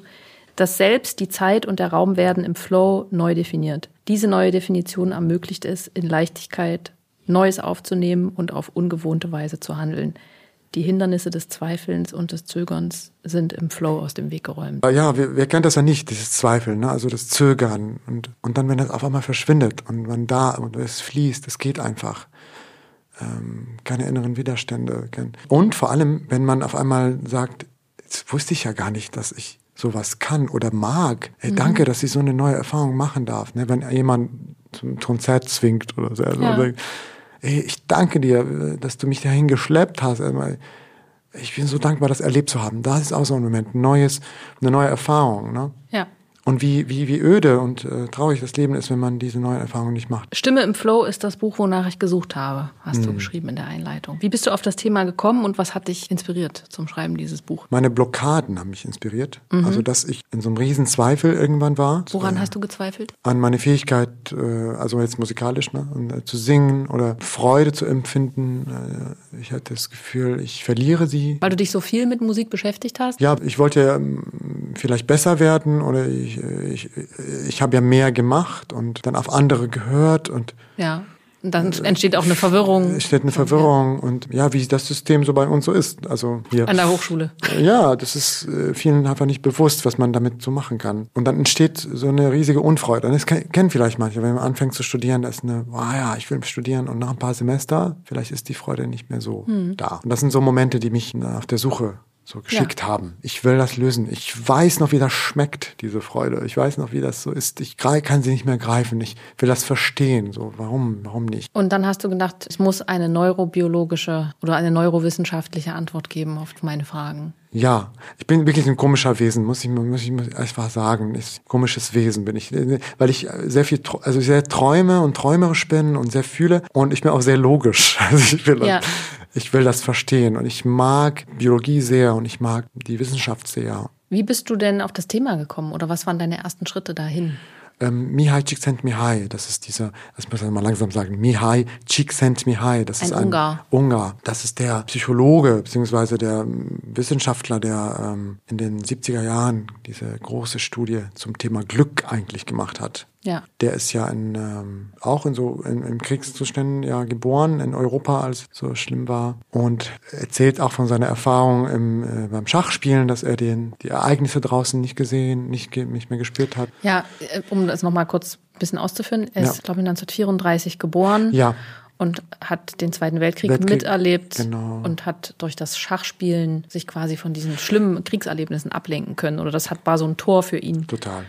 So wie es für dich Mozart und Ja, das hat bei mir so waren. resoniert. Ja, ich dachte, das habe ich, als ich so, es gelesen habe, dachte ich auch, der das hat versteht mich oder so, ne? Ah ja, der hat was, er will das ja, er wollte das auch verstehen. Mhm. Und er fand auf dem Weg, dass die äh, Psychologie quasi auch ein Weg ist, das zu verstehen. Das war für ihn so, was er dann halt, wo er sich dann vertieft hat. Und das Besondere bei ihm ist, dass er die Studie so gelegt hat oder so konstruiert, Angelegt hat? angelegt hat, dass möglichst unterschiedliche Menschen daran teilnehmen können. Also nicht Ja. nur Künstlerinnen oder Genies oder besondere Menschen oder nur Kinder, sondern aus allen Schichten, aus verschiedenen Kulturkreisen. Was macht dich glücklich? Das war die Frage. Und aus diesem Glücksthema kam das Wort immer fließen. Also es war immer in den, in den Recherchen, in den, in den Studien, es gibt Ja. natürlich so ein Verfahren, was dort gemacht- kam das Wort fließen. Und er hat das so gecoint. Ich weiß nicht, wie man das auf Deutsch sagt. Also er hat es ge Geprägt. geprägt, dieses Ja. Wort Flow. Also und da habe ich ganz Glücks- viel gelesen. Also Glücksempfinden hat mit Fließen zu tun, dass ja, etwas fließt. in der Versunkenheit Mhm. in dieser Tätigkeit. So, und dann habe ich ihm, das hat mich sehr fasziniert lange Zeit. Und irgendwann habe ich gedacht, oh, das, das, das zeigt mir aber keine Lösung. Also, ja, ja, das ist toll, aber Wie komme ich dahin? Wie komme ich dahin? Äh, Ja. Genau, und dann habe ich Hast du weiter geforscht. weiter, habe ich weiter, genau. Und dann bist du auf Stephen Porges gekommen. Stephen Porges, ja, das ist Die Polyvagaltheorie Bisschen ist, kompliziert, ist, ist, ne? sozu- Ja. ja. ist sozusagen die, die neurowissenschaftliche Erklärung Ja, genau, für also- diesen Zustand. Auch nicht unumstritten, muss man sagen. Es ist ja eine Theorie, Ja. ne? das heißt, es sind ja Gedanken, also es ist ein bestimmter Gedankengang, aber es sind auch Entdeckungen, die, die man nicht bestreiten kann. Das geht ja zu viel ins Detail, aber es ist eine, eine Entdeckung im, im, im Nervensystem, was man vorher nicht wusste. Das Ja. ist eine Tatsache. Andererseits, es ist eine Theorie, die aber auch vielen im Bereich der Psychologie und der Traumatherapie äh, so eine Grundlage gegeben hat, was die schon alles gemacht haben, instinktiv. Ja. Nach dem Motto, ach so, ja, ja, jetzt, ich verstehe, ja. Kannst du kurz mal für uns unwissende Menschen sagen, was die Polyvagaltheorie besagt? Also man kann vielleicht das so sagen, dass man vor der Polyvagaltheorie sehr fest gehalten hatte, auch wissenschaftlich an einer bestimmten Reaktion des Nervensystems, wenn man in Gefahr ist oder Ja. wenn man in Stress ist. Und das ist die, die Reaktion der Flucht und des Kämpfens. Und Zustände wie, wie Starre oder Shutdown hat man dann sehr unzureichend studiert deswegen, ne, weil Ja. man den Fokus darauf gelegt hat. Das heißt Zustände wie, wenn jemand in, ähm, in einer sehr gefährlichen, Situation, sehr bedrohlichen Situation nichts gemacht hat, hat man ihm oder ihr die Schuld geschoben. Warum- Oder man hat sich selber, warum habe ich nicht da gekämpft oder warum habe ich nichts gemacht in der Situation? Oder man hat Entspannung mit Ohnmacht verwechselt und man Ja. wusste nicht, was ist jetzt gute Entspannung. Ne? Und dann gibt es natürlich viele Ansätze, die das intuitiv doch erspüren, aber es fehlte die wissenschaftliche Grundlage für diesen dritten Schutzweg des Nervensystems, was ja nicht Flucht und Krampf und Kämpfen, sondern eher ausschalten, Ja. dissoziieren. Ich bin nicht mehr da, ich spüre nichts mehr. Dass, ein, dass das ein Schutz ist des Nervensystems und dass das autonom ist. Das heißt, ich kann nichts dafür mit meinem Denken oder mit meinen Entscheidungen, sondern es geschieht mir als Schutzsystem. Das löst so vieles. Also es ist einfach etwas, was total anregt. Man muss damit was machen. Und da haben viele gegriffen, viele aus verschiedenen äh, Berufen, wie ich gesagt habe, schon Psychotherapie oder Traumatherapie. Natürlich, die, die, das ist ja für sie totales äh, Futter, das ist wichtig. Und ich dachte, für mich war das so, ja, aber auf eine subtileren Art und Weise ist es genau das, was geschieht, wenn wir nicht mehr kommunizieren können. Also wenn die Stimme quasi aus Sicherheitsgründen abgestellt wird. Und das merkte ich, oh ja, das, das, ich kenne das. Ich höre das. Ich kenne das bei mir. Ich höre das bei anderen. Da passieren immer mal wieder so Dinge, wo man selber nicht versteht, was jetzt mit mir los ist. Warum kriege ich das jetzt Ja, nicht hin? ich kann das gar nicht erklären. Ich, es gibt keine Historie jetzt. Es ist das und das und das passiert. Ich kann das nicht erklären. Also auf einmal klinge ich nicht mehr. Und das hat mich dann sofort fasziniert. Also das bedeutet, unser Nervensystem beeinflusst uns sehr stark beim Singen. Genau. Wir leben eigentlich da drauf. Es nimmt viele Entscheidungen, die außerhalb des Bewusstseins sind. Also genau. unser Nervensystem nimmt permanent unsere Umwelt wahr und schätzt sie ein. Genau, ist ja klar, wir sehen ja Dinge, ich sehe dich jetzt, ich Genau. höre, ich schmecke, ich rieche und ich fühle, ich kann fühlen, also durch unsere fünf Sinnen. Und ich nehme meinen Körper intern wahr, innen, ne, also mein Herz oder was, ich habe Bauchschmerzen vielleicht oder wie Ja. ist der Druck auf meinen Füßen. Aber ich muss mich ja dafür entscheiden. Ich muss ja sagen, ne, wenn, wenn, du, wenn ich jetzt erst dir sage, ja, was macht eigentlich dein Rücken? Oh, auf einmal geht der Spotlight dahin, sonst war es ja gar nicht da. Ne? Genau. Sonst, Schmerz sonst, ist so sonst würden Ding. wir überwältigt werden, Das wäre viel zu viel. wenn wir alles auf einmal Das heißt, wir selektieren. Ne? Ja. Aber eigentlich arbeitet das dauernd. Früher hat man sehr oft gedacht, dass das Gehirn erst arbeitet, wenn es quasi was zu tun hat. Und heute weiß man, es hört nie auf, erst wenn ja. wir wirklich tot sind. Ja. Wir nehmen es halt nicht wahr. Aus, ja. äh, aber es geschehen Entscheidungen da im Untergrund. Und Porges spricht von diesen drei Grundentscheidungen. Verbundenheit, wenn die innere Sicherheit gegeben ist. Und in dieser Verbundenheit können wir Gespräche führen, können wir zuhören, der andere redet. Diese Gefühle, das kennen wir, wann das möglich ist. Ja. Wir kennen das, wann ist der, wann ist ein Spiel kein Spiel mehr, wenn wir, wenn wir Kinder beobachten. Das, oh, jetzt ist es kein Spiel mehr. Jetzt gerade ist, jetzt Ne, es ist der Kipppunkt passiert. Das spüren wir, wenn wir aus der Verbundenheit rausgehen. Wann, Und Beziehung ist ja auch ein menschliches Grundbedürfnis. Ne? Total. Wir brauchen diese Verbundenheit. Wir, ne, wir brauchen Jahr, Jahre, um laufen zu können. Mhm. Also wir sind einer der vulnerabelsten Lebewesen im Sinne von, wenn wir geboren werden, können wir eigentlich noch nichts, was ja super ist für diese künstlerische Entwicklung später. Also wir brauchen diese Zeit. Aber in dieser Zeit sind wir so abhängig von der Koregulation einer anderen Person. Ne? Wir werden so eins mit einer Person. Wir brauchen ja brauchen die. Es ist äh, sehr oft die Mama. Also wir brauchen die Verbundenheit, wir brauchen die Koregulation, aber auch wir brauchen den Selbstausdruck. Ja. Das ist, ich muss alles, was aus mir herauskommt, haben dürfen. Ne? Und erst wenn diese Sicherheit da ist, kann ich mich selbst ausdrücken. Und das ist die Verbundenheit. So, aber in, in Bedrohung, in, in, in, in Situationen, wo das, wo die Verbundenheit quasi bedroht wird, kommt laut Borges zuerst diese Kampfreaktion. Das heißt, ich schreie oder ich weine oder ich, ich mache mich bemerkbar. Oder ich will wegrennen. Ich will wegrennen, wenn es, ne? Also ich, ich, ich mobilisiere meine Kräfte, ich, ich äh, alle, ne, die Muskeln, äh, das kann man fühlen. Wenn ich nicht wegrennen kann oder wenn ich super lang geschrien habe, es passiert nichts, dann ist die Entscheidung zum Ausschalten. Das heißt, ich fahre runter. Ja. Also das ist eine super wichtige Entscheidung im Leben, um das Leben zu erhalten. Aber wir nehmen es nicht wahr. Wir sind denkende, konzeptmachende Menschen darüber und machen aus all das, was in uns ganz schnell hin und her wechselt, eine Geschichte. Das Nervensystem entscheidet ja nach Intensität. Ja. Also es, es weiß ja nicht, kommt jetzt gerade der Säbelzahntiger auf uns zugelaufen oder stehen wir vor tausend Leuten auf der Bühne. Genau. Das Nervensystem reagiert unter Umständen gleich. Es hat die gleiche Todesangst. Genau, das ist lieber zu viel mhm. als zu wenig. Das heißt, sofort Aufmerksamkeit. Das kann man an Kindern erstmal ganz gut sehen. Also in den ersten zwei Jahren, das ist super deutlich, das ist immer sehr, also es gibt, die Kinder sind unterschiedlich, ne? aber die Reaktion oder dieses, diese Intensität ist sehr oft super gegensätzlich. Und später, es wird von allen Seiten getriggert. Das bedeutet, später, als Erwachsene, kann schon ein, ein, ein Licht wie in ja. diesem Raum, dich zu einem Gefühl triggern oder zu einem autonomen Zustand triggern, weil das einfach so ein Kreislauf ist. Das hängt miteinander ab. Es ist alles vernetzt. Ja. Ein Licht bedeutet ein Gefühl, ein Wort, ein, ein, ein, ein Geruch, alles, alles ist zusammen. Es ist ein Moment, es ist alles gleichzeitig da. Und das auseinander zu glamüseln, das zu verstehen, wiederherzustellen, einen neuen Zyklus daraus zu machen, ich finde, das gehört in der sängerischen Arbeit. Es ist keine therapeutische Arbeit, das wäre was ganz anderes. Aber es ist eine Arbeit, die das innere Wesen des Menschen versteht, weil es um Kommunikation geht, um mhm. Verbundenheit. Die Stimme ist berührend, die Stimme ist etwas, was wir brauchen, um Launen zu verstehen, Moods mitzukriegen. Und deswegen gehört es dazu. Das heißt, wir brauchen innere Sicherheit, um unsere Stimme richtig zum Klingen bringen zu können, genau. um richtig frei singen ja. zu können. Ja, weil dann ist die bereit dann ist sie quasi. Diese innere Sicher Sicherheit und Verbundenheit spüren wir im Flow. Genau. Jetzt gibt es Komponenten, die sozusagen für so eine Flow-Erfahrung wichtig sind. Hm. Welche sind das? Also vor allem Fokus, also Konzentration, Aufmerksamkeit. Dass man sich ganz einer Sache widmet. Ja. Genau. Das heißt ein klares Ziel. Was soll ich tun? Das bedeutet auch, das zu spüren, was sind meine Fähigkeiten? Mhm. Also was geht gerade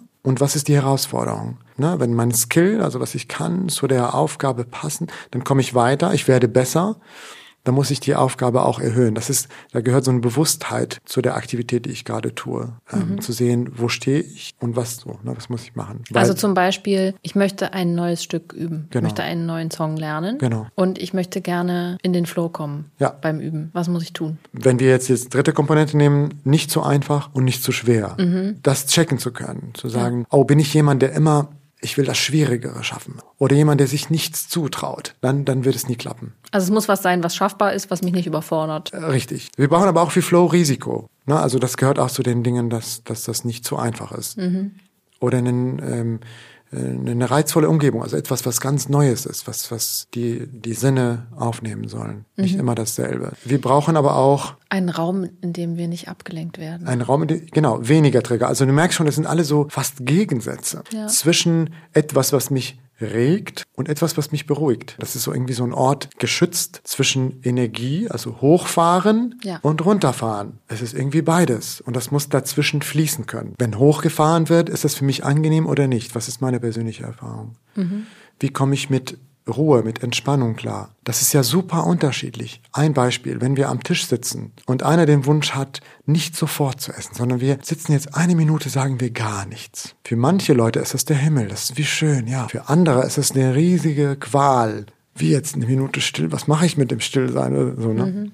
Und da kann man schon so merken, okay, was triggert mich wohin, wo bin ich, wo kann ich anfangen? Und daraus habe ich einen Zyklus so verstanden, auch aus verschiedenen Schriften, aber auch in Studien. Ah ja, das fährt ja hoch, dann float es zwischen mehr und weniger und dann muss ich das ausruhen, damit mhm. das wieder von vorne losgeht. Wie lange ist ein Float-Zyklus so ungefähr? Die Studien sagen, dass 90 Minuten so ein Maximum ist und da muss man sich dann auf jeden Fall in die Erholungsphase gehen. Ich glaube mindestens 15 Maximal. Ja, genau, genau. Also, aber mindestens, das habe ich auch so, so jetzt aufgeschrieben. Also ab dann ist es quasi so oft wiederholt oder so oft, dass es integrierbar ist oder dass es sich lohnt für das Gehirn. Das nehme ich jetzt mal auf. Das heißt, es gibt einen Zyklus in dieser Flow-Erfahrung. Ja. Und dieser Zyklus beginnt mit dem Struggle. Genau. Das ist der Fachbegriff. Genau. Was passiert in der Phase? Da ist der Fokus, der springt überall hin. Mal da, mal da ist es nichts organisiert. Ich man setzt sich ran zum Üben, man ist erstmal. Ah, oh, ich habe keine Ahnung, was soll ich jetzt. Genau, total. Okay abgelenkt, womit fange ich jetzt an? Ähm, da kommen die Gedanken, oh, das kannst du nicht. So. Ich muss den Abwasch noch machen. Ja. Oh ja, genau. Und jetzt kommen wir an, ah, weißt du was? Komm, wir lassen ja. das. Da gehen wir sehr schnell auf. Das ist so eine wichtige Phase. Da sammelt man gerade die Energie. Also da fahren wir hoch. Okay.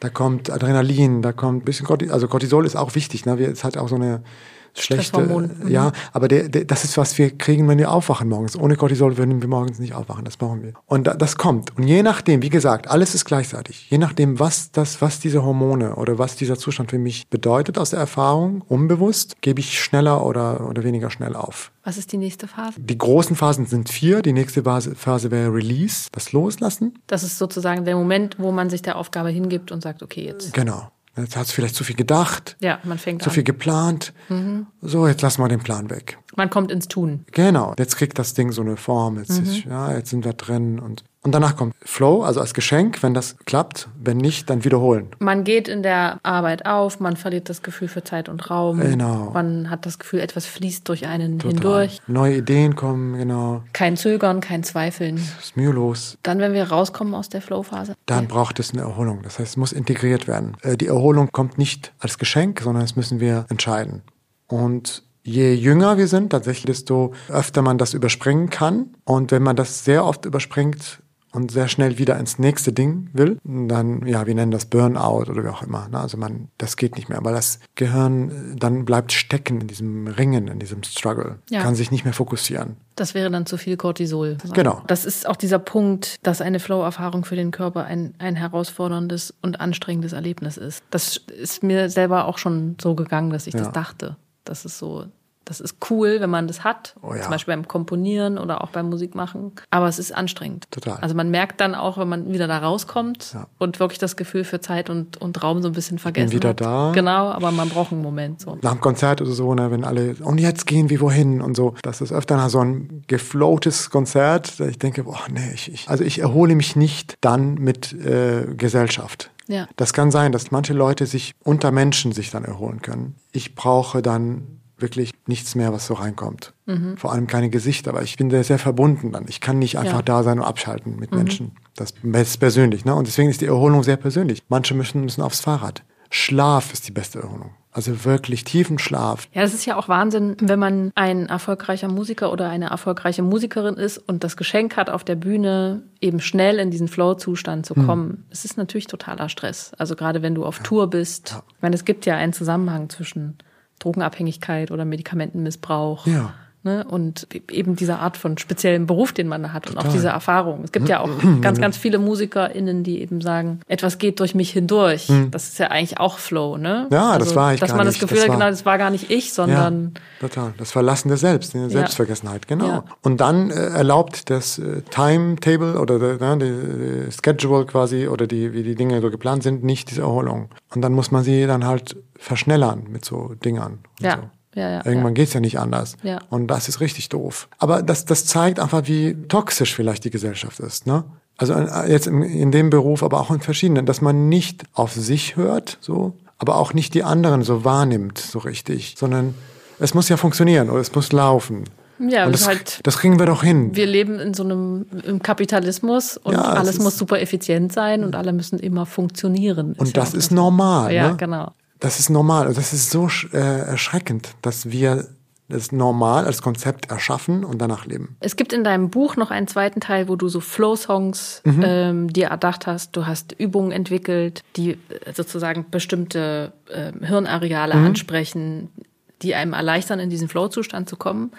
Das können wir jetzt hier nicht weiter ausführen, aber das will ich gerne einfach sagen. Und äh, mir geht es ähnlich wie dir, dass mich das Lesen sehr begeistert hat, weil es eben so was Entmystifizierendes von diesem Zustand hat. Also du kennst das ja wahrscheinlich auch, dass äh, Leute zu dir kommen und Gesangsunterricht wollen und dann möchten, dass du jetzt beurteilst, ob sie gut sind oder nicht. Weil es häufig so einen Mythos gibt, dass entweder kannst du halt singen oder du kannst halt nicht singen. Genau. Ne? Und dass es aber natürlich um Muskulatur geht, die man einfach trainieren kann. Ja. Das ist was, was man in einer Welt der Castingshows, Ja. Diesen Aspekt des Werdens ist häufig der, den man nicht so sehen mag. Ne? Ja.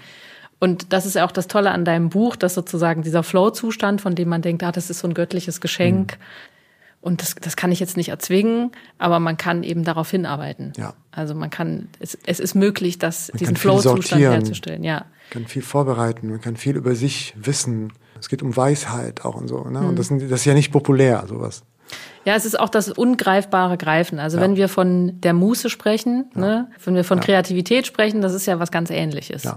Ich habe letztens einen Workshop besucht, wo jemand gesagt hat, ja, du, du musst dann, äh, wenn du möchtest, dass die Muße dich küsst, Mhm. musst du einfach auch da sein, wenn sie vorbeikommt. Das heißt, es geht in erster Linie erstmal darum, äh, jeden Tag Genau. ein bisschen sich hinzusetzen und was zu tun. Ja, Von mir aus zu malen, anders. zu zeichnen, zu komponieren Ja. und um erstmal was zu erschaffen und Total. irgendwann kommt dann was bei raus. Irgendwann kommt die Muße vorbei Ja. und schickt dir was. Das kann man nicht planen, richtig. Genau. Man kann da sein. Das ist ein super Satz. Das ist das, das ist Struggle. Da, da, das kann ich planen, das kann ich anmachen. Ja. Da habe ich, da, da, da bin ich dran. F da, sei da, super. Fange an und dann wirst du merken, oh krass. Ich merke, dass der, der Fokus öffnet sich. Es, man wird weiser und weiser. Das ist, wenn man sich damit beschäftigt und erlaubt, dass es auch manchmal nicht funktioniert Ja. und dass das dazugehört. Das war mir sehr wichtig zu sagen, der Zyklus ist wichtig, nicht der Flow-Zustand, sondern alles ist der Flow. Und wenn wir anfangen, diese Geschichte zu drehen, dann schätzen wir so vieles an uns mehr wert als dieses perfekte Etwas, was göttlich ist, wie du sagst. Ja, das ist tatsächlich auch das, was du vorhin auch gesagt hast. Es ist ein bisschen in die Distanz gehen, Mhm. also weggehen von, von Bewertung, Ja. von, oh, ich kann das nicht, so, ich komme jetzt wieder nicht dahin, so, das habe ich gestern schon nicht verstanden. Genau. Hin zu, ja, das ist normal. Es ist normal, dass ich erstmal überfordert bin. Ich gehe jetzt da, ich setze mich jetzt da dran und ich mache das. Genau. Und das ist, das ist das Schöne, dass man sozusagen weggeht von Bewertung Ja. Hin zu, das Absolut. sind einfach neurologische Prozesse. Ja. Es ist ja ein bisschen, wenn man sagt, okay, es ist, auf der einen Seite ist es Liebe, auf der anderen Seite sind es chemische Reaktionen in deinem Das Gehirn. ist gleichzeitig. Das ist total Ja. gleichzeitig. Ja, ja. Und ich sehe da, für mich ist da kein, kein, kein Widerspruch. Mhm. Sondern es ist schön, dass es so ist, dass da kein Unterschied ist. Biologie ist ja. Kunst. Ja, ja, ja. ja, Musik und Mathe, Naturwissenschaft und Musik, das, da Ja. gibt's ja einen Link. Wie arbeitest du? Vielleicht kannst du mal so einen kleinen, einen kleinen Einblick geben, wenn du mit SängerInnen arbeitest, Hm. mit Ensembles, mit Chören. Wie beziehst du das mit ein? Du machst diese Übungen wahrscheinlich auch? Oder diese Genau. Flow-Songs? Genau, diese Übungen, die schaffen ja quasi so, so ein Portal, also die, die geben die Möglichkeit, es könnte danach, äh, es wird danach einfacher, es, es dauert nur nicht lange. Das heißt, man muss es nutzen oder immer wieder einsetzen. Das sind Atemübungen, muss man vielleicht sagen. Ne? Genau, das sind Atem, das sind bestimmte Reihenfolge, das ist so eine Essenz aus verschiedenen äh, Sachen, die ich selber ausprobiert habe und studiert habe, so für mich aus vielen äh, Körper-Geist-Methoden auch, ne, also Körper-Gehirn-Methoden, viele Bewegungsmethoden und so weiter. Also es ist eine Essenz daraus, die ich benutze in den Workshops und in den einzelnen Begegnungen. Aber vor allem was ich vorbereite jedes Mal, ist, dass ich selber in diesem inneren Sicherheitszustand bin, bevor ich in diesem Raum gehe oder diesen Menschen begegne. Weil wenn ich das nicht, wenn ich nicht drin bin, dann werden die es nicht werden. Also, na, wir haben uns ja entschieden, äh, dass, dass äh, na, das ist so eine gesellschaftliche Entscheidung, da kommt jemand und coacht. Das ist schon vorbereitet. Deswegen ist das, sind die Menschen offen für den Einfluss. Mhm. Und wenn ich unsicher bin oder selber in ne, Bedrohung, und das merke ich, deswegen mache ich mich erstmal in Sicherheit. Und das ist bei mir schon immer so eine Stärke gewesen. Also, dass ich wollte in den Raum kommen und dass da Verbundenheit stattfindet. Also, dass du den Leuten auf Augenhöhe begegnest und genau. nicht sagst, ich bin jetzt hier der Herr genau. Laut, ich bin der Gastprofessor. Ja, das, das ist aber ganz neu. Ne?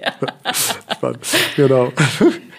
ähm, auf jeden Fall war ich. Ähm, Aufnahmeprüfung. Aufnahme. Erstmal das mal bewertet. Du ja, hast mal eine schöne Note. Genau, zu sehen, ich sehe dich, ja. du siehst mich, wir sind erstmal da. Und wir sind, sind alle im gleichen Boot, so. Wir haben alle Angst. Ja, mal gucken, was, ja, wir haben alle die Möglichkeit, alle total unsicher. in Ohnmacht zu fallen, sofort. Ja. Etwas gar nicht zu können. Das ist, weißt du, so, also so interner, internes Gespräch. Hm. Zu sagen, guck mal, so sind wir Menschen, ne?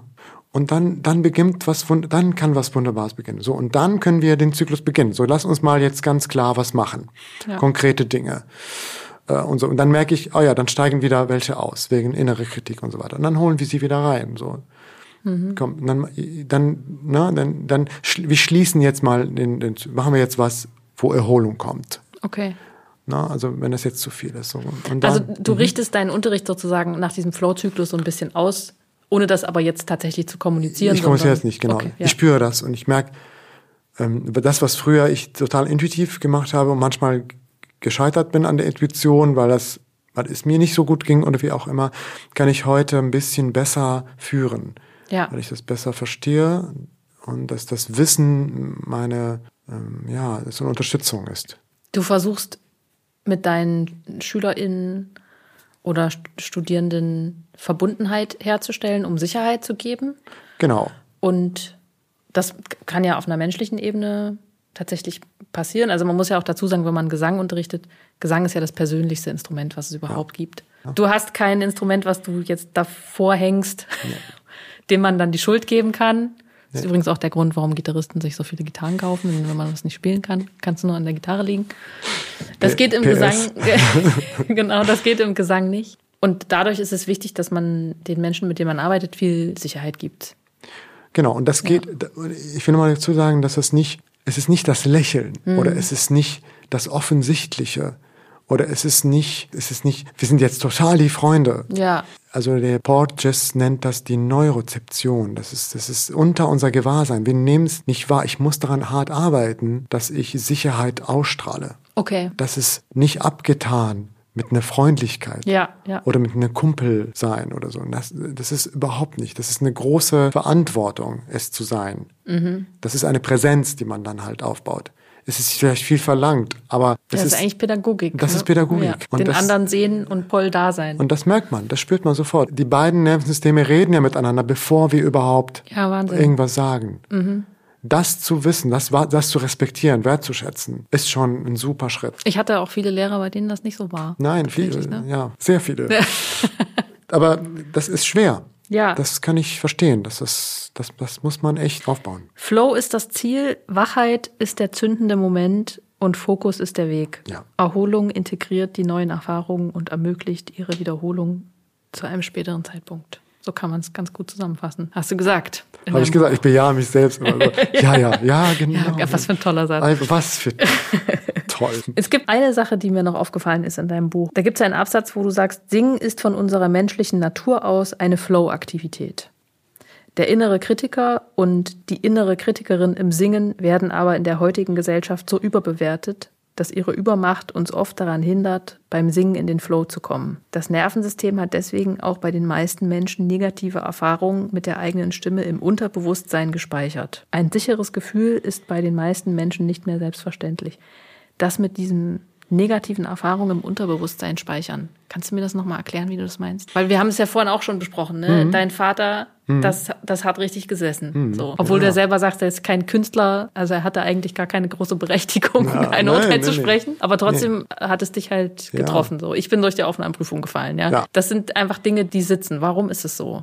Warum schreibt sich das ins Unterbewusstsein ein? Ja, weil das für uns die größte Gefahr ist, ausgeschlossen zu werden. Ah, okay. Mhm. Ausgeschlossen. Das ist die größte Gefahr. Weißt du, wie schwierig das ist, auf eine Bühne zu stehen und auf den Urteil zu warten von der Gang oder von, von, ja, von ja. der Tribe, ja, dass man ausgeschlossen wird und da alleine lebt. Einsamkeit ist die größte Gefahr, unterbewusst. Wir wollen auf gar keinen Fall ausgeschlossen werden. Wir handeln selbstständig, aber wir handeln in so einer vernetzte Art und Weise mit allem anderen. Und das ist die größte Bedrohung. Und das bleibt sitzen, weil das bleibt sitzen mit der Aktivität, wo es gleichzeitig passiert ist. Also jemand schließt sich ah, aus. Okay. Was hast du in demselben Moment auch alles ich erlebt? Ich habe gesungen. Ich habe gesungen. Mhm ich habe das und das gesehen, ich habe das und das gerochen.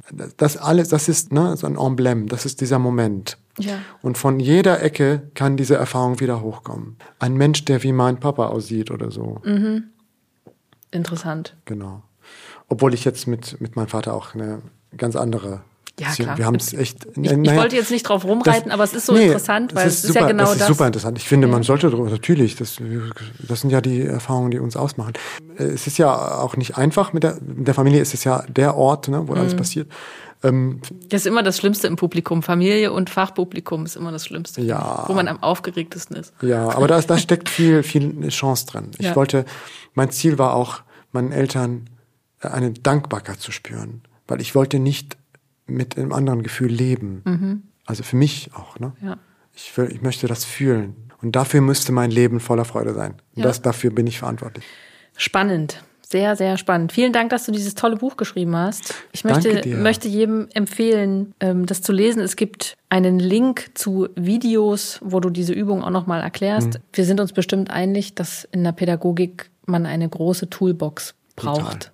Äh, ja. weil man einfach mit so vielen unterschiedlichen Menschen, mit unterschiedlichen Geschichten und unterschiedlichen Körpern ja. zu tun hat, dass man einfach sozusagen viel Handwerkszeug braucht aus ganz vielen verschiedenen Richtungen. Ja. Vielen Dank, lieber Rabbi. Ich danke dir. Es gibt noch eine Playlist zu diesem Podcast, mhm. wo der Mensch, mit dem ich spreche, Songs hinzufügen kann, mhm. die sie oder ihn sehr beeinflusst haben. Also ja, ich hatte ja Feyruz auch, also ich denke jetzt gerade, ich fange so biografisch von vorne an. Ja, ja Feyruz wäre auf jeden Fall so eine Stimme. Gibt es da einen Song? Ja, das heißt Sawarbina. Also übersetzt heißt das, zusammen sind wir aufgewachsen. Okay. Und das ist so eine ganz bestimmter Makam. Das ist so eine Tonart, arabische Tonart, die berührend ist. Also das kann ich, äh, soll ich dir das schicken? Das musst du machen, weil mein Arabisch ist ein bisschen eingerostet. Ja? Habe ich gar nicht gemerkt. Ach, wir haben auf Deutsch geredet ja, die ganze Zeit? Deutsch Ach so, okay. Das war der Trick. Das war der Trick. Ich schicke dir das. Das wäre lieb. Das wäre von, von Feiruz. Und ach, ist es schlimm, dass das so wieder auf der arabischen Welt ist? Sie nee, schwirrt gerade in meinem Kopf die ganze Zeit. Das, was du Ich versuche sie wegzujagen, aber sie geht nicht weg. Es ist Um Kultum, eine, eine, eine ägyptische Sängerin. Okay. Die ganz anders singt als Feiruz. Das ist so eine ganz eine andere Liga, quasi ein ganz anderer Sound. Die hat mich auch total geprägt. Gibt es da einen Song? Ähm, ja, Anna Fintisarak heißt das. Ich warte auf dich. Danke, dass du dir die Zeit genommen hast für diesen Podcast. Danke dir. Es war mir eine große Freude. Ja, danke auch für deine Offenheit, über deine Biografie zu sprechen. Sehr gerne. Deine sehr bewegende Biografie, finde ich. Und ich hoffe, wir sehen uns bald mal wieder. Ich hoffe Vielleicht auch. mache ich nochmal eine Aufnahmeprüfung. Da bin ich dabei und coache. Die anderen, die Prüferinnen. Alles klar, vielen Dank. Ich danke dir.